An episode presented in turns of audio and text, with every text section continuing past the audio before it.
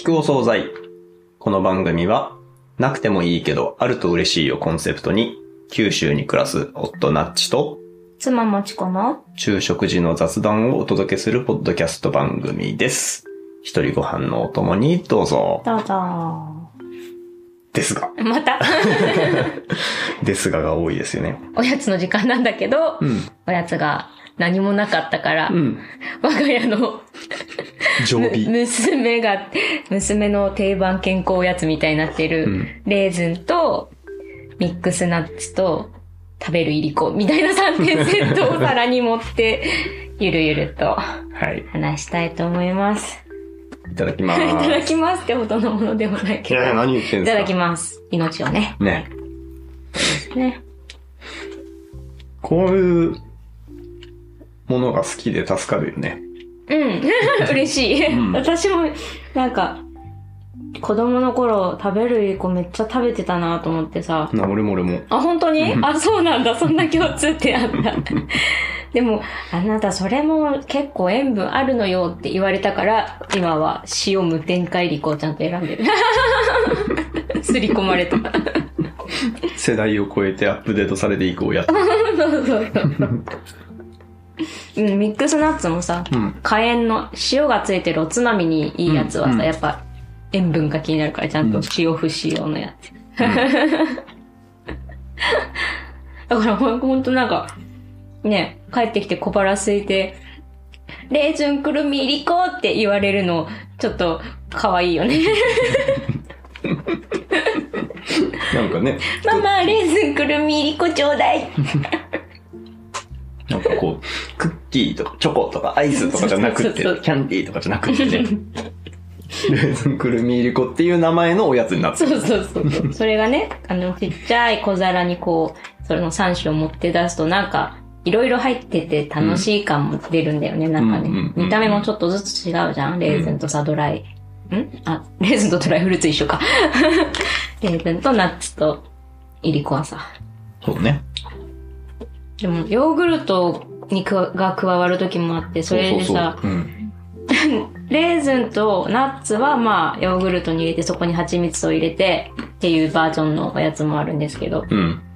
ここになんか、子供としてはその3点が頭の中でおやつとしてセットになってるから、うん。いりこは？みたいな感じになるよね。え、ヨーグルトにいりこ入れるの？の？いいけど？みたいなね。ね一応、あの、先入観だけでうん。は良くないなと思ってつけて食べてみたけど、うん別が美味しくいいなって思った。そうだよね。全然混ざらないよね。うん。なんかしょっぱいとさ、甘いは美味しいみたいになるけど、うん。ヨーグルトも、あれ無糖だから甘くもないし、なんかね。ね、クリーミーないりこになる。子供時代のうん。おやつの定番って他になんかあった？別に健康だけじゃなくても。市販のでもいいけど。あの、卵卵？卵。え？ゆで卵？えっとね、卵を、ちっちゃい、ちょっと深さのあるお皿に、うん。あの、プリンとか作りそうなやつうんうんのに入れて、うん。うん。軽くラップをかけて、うん。電子レンジに入れる。へー。で、君が、バンって言ったら、って そうだよね。爆発するよなと思いながら聞いてた。言ったら 取り出して、ケチャップかポン酢かなんかかけて食べるっていうのをよくやってた。へー。えー、すごいね。それ、発発明したの？子供の時。え、わかんない。教えてもらったんじゃない？親に。うーん。茶碗蒸しみたいな感じではなくて、でもただ、ただ卵割って、別に混ぜるでもなく。あ、混ぜないんだ。うん。えーそうだよね。混ぜたら爆発しなそうだもんね。うんうん。ちなみにその料理名は、うんバン。バン バン作って食べたらみたいな。そうすごい知らなかった。へー。えそれ何、地域共通？我が家語？いや、我が家語なんちゃうかね。外で伝わるとすら思ったことなかった。あ、本当に、うんそっか。バンって面白い。めいめいお母さんかな。かもね。面白い。なんかあった？あ、子供の頃のおやつ？う。うんーん。なんだろう、あんまりこれ、定番これだった、みたいなのは、あんまりないななんか市販のやつもこういう、なんか食べるいりことかも食べてたし、ん。なんだろう。ね、小学生ぐらいの時はさ、やっぱり親もいろいろ頑張って手作りのおやつとかね、アップルパイとか焼いてくれてたなって思うけど、うん。なんかそういう記憶はあるけど、なんか定番これみたいなのないな。うん。なんかあるのかな見たら思い出すのかなでもまあなんか、こう、チョコ菓子とかおせんべいとか、うん。そういうお菓子棚があって、うん。うん。そこでなんか食べたい時はそこから出して食べていいみたいなう感じだったかん。な。あとは夏はアイス一本までとかさ。はいはい。あーそういうルールあるよね。うんうんうんうん。最近の夏さんのマイルールは、まあ、ルール？別に、おやつとかじゃなくてでしょ？うん。えー、なんだろう。ルールってほどでもないけど、うん。こうツイッターに、いろいろ書くようにしてる。なん、なんて言うんだろう。うん。うん。作業の進捗のこととかう、ーん。うーんと、考えてうん。答えが出なかったこととか、はいはいはい。思考の過程ってこと？うん。うん。と、あまあ、ツイッターに限らず、なんかこう、ウェブで公開することに、ちょっと今、気持ちが向いてる。ほうほう。それはなんかきっかけがあったの？いや、なんか、あのー今、うん仕事とは別に、ちょっと、あの、ポッドキャストを聞くときに、うんあの、感想をツイートしやすくなるサービスみたいなものをうーん。作り始めてて、へえ。で、それって普段仕事でやってるのと全く別の技術領域を扱うから、うん。ものすぐ検索するのね。勉強するために。だから、こう、ずっとインターネットと一緒に仕事をしてるから、それを、ちょっと気が逸れた時に投稿するとか、うん。うん。 Notion にまとめるとか、うん。うん。そういうことをやりやすい作業だっていうことかもね。あとは、そういう公開することで、助けてって、あの、うんうんわかる人助けてみたいにやってる部分もある。はいはいはいはい。うん。確かになんか、そういう集合値がありそうなところに投げると、ね、実際た助けてもらえたりとかしそうだよね。そうそうそう。あそう、ツイッターにさ、コミュニティ機能ってあるじゃん。っコミュニティ機能ってあるんだ。てあるのよ。えー、知なんからないね。、あの、なんか名前つけてうんコミュニティを作ると、うん。そこに、まあ、公開非公開あるんだけど、うん設定がね。そこに入った人たちにだけ見えるツイッターみたいな。なんかこう、その中で行われることはツイッターなんだけど、うん。その中だけで完結する。だから別のツイッターサーバーがあるみたいな感じ。うーん。何？あの、リストの非公開リストとは全然違うあの仕組みが。えーっとね、似てる部分もあるんだけど、えっとうん、投稿する人がこのコミュニティに投稿するっていうことができる。外からは見えない。外からは見えない。なるほどね。うーん。なんかツイッター離れ小島みたいなのができるってこと。うん、うん、うん。クローズドのツイッタそうだね。それに近いかなー。うん、ううんん、うん、うん、うん。そうか、DM とかともまた違うんだね。うんうん。グループ DM みたいとも違って、ちゃんとツイッターなんだ。そうそうそうそう。うんほえー。で、それで、うん、あの、ポッドキャスト技術部っていうのを、うん。この間作ったの。えー。なんかこう、配信にまつわる技術的な話うん、ができるといいなと思って。うんうんだから今作ってるやつとかも、そこに今後投げて、うん なんか助けを求めたり、うん。別の人がなんか作ろうとした時に自分のノウハウ共有できたりとか。そういうのを普通にその、グローバルなっていうのかな。普通に今まで使ってたツイッターのうん、誰にでも見えるところにうん、出してもいいんだけど、うん。なんかこう、偶然必要な人の目に留まるよりも、うんそのコミュニティの方に。投げる方が、が効率良さそうだなと。うーん。確かに。そんな機能、あ、前からあったんだ。うーん、何ヶ月ぐらいとかじゃないかな。あ、そうなんだ。割とやっっぱり新しいんだね。うんへえ。ちなみにそれどんなサービスを、なんか感想をツイートしやすくする？うんうんうん。あどそうそうど具体的にどういうこと？あの、聞きながら、普段は、ポッドキャスト聞きながら、うん。あ、これなんか感想をツイートしようと思っうん。た時にうんうん。ツイッターアプリを開いて、はいはい。今聞いているエピソードのはいはいはい。リンクをコピーしてきて、ああ、なるほどね。うん、その番組のハッシュタグなんだっけって一回考えて、でコピペしてきて、はいはいはいはいはい。で、感想をするっていう。そのハードルがあるから、うんそもそもは感想をツイートしようってなってから、うん。思ってから実際にツイートする作業に入るまでにすごい障壁はいがあって。はいはい。それがワンタッチポンみたいなので、いそうそうそうそう。けるみたいな。今聞いてるところで、感想をツイートするみたいな。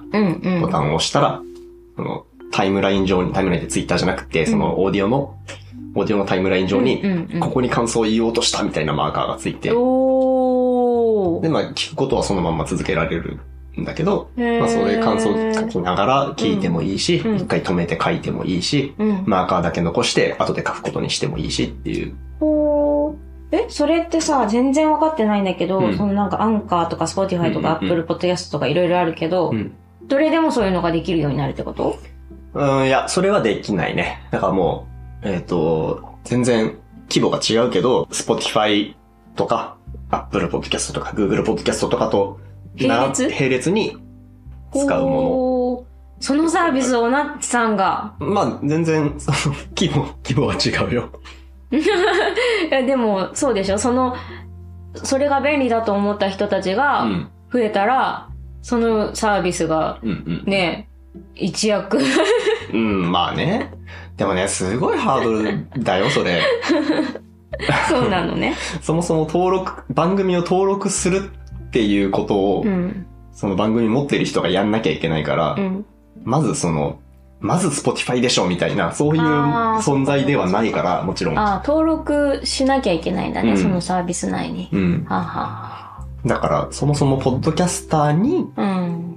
これいいねって思われるハードルと、そうだね。うんそしてそれが、とても、すごく広がるみたいなうん。よほどいいみたいなことでしょ？のをクリアして、番組がいっぱい登録されて、そこで初めて、いろんなユーザーが、あ、こっちに乗り換えてもいいのかもって思える。うん。で、そこで乗り換えるかどうかっていうとこには、そこの聴取体験っていうのが、はい今僕が作ろうとしてる感想ツイートの部分以外のうん。すごくいろんな、あの、何倍速再生ができるとか、番組をクローリングしやすいとか。そういうところが評価軸になってくるわけで、うんそこと戦う気は毛頭ないのうで、ん。一番うまくいくうん。シナリオとしては、うん。ちっちゃくそれだけの機能のリスニングサービスを作って、うんうんで、それだけっていうのは感想。感想ツイートうんがいい感じにできるっていうところだけに特化したものを作って、Spotify とか Apple とかに変われるみたいなのが、あの、今やろうとしてることの最高のシナリオ。ああ、なるほどね。まあ全然それを目指してはないんだけど、はいはいはい。ごめん、ちょっと頭がついてってないんだけど、うんその、えっ、と、感想ツイートしやすいサービスっていうのはう、ん。ん？その、もともとアンカーとかにこう登録してあるうん。番組をそこで視聴するみたいなのはできる。視聴っていうか、えっ、と、聞く？できるようになるよ。できるんだね。うん。登録し直さなくても。登録し直しが必要。し直しが必要その番組持ってる人が、うんあとね、技術的に、えっと、本当はねっていうところを言うと、うん誰でもその RSS っていううん。番組の配信の更新情報をお知らせする仕組みがあって、うんそれは URL の形になってるのねう。ん。で、その URL さえあればう、ん。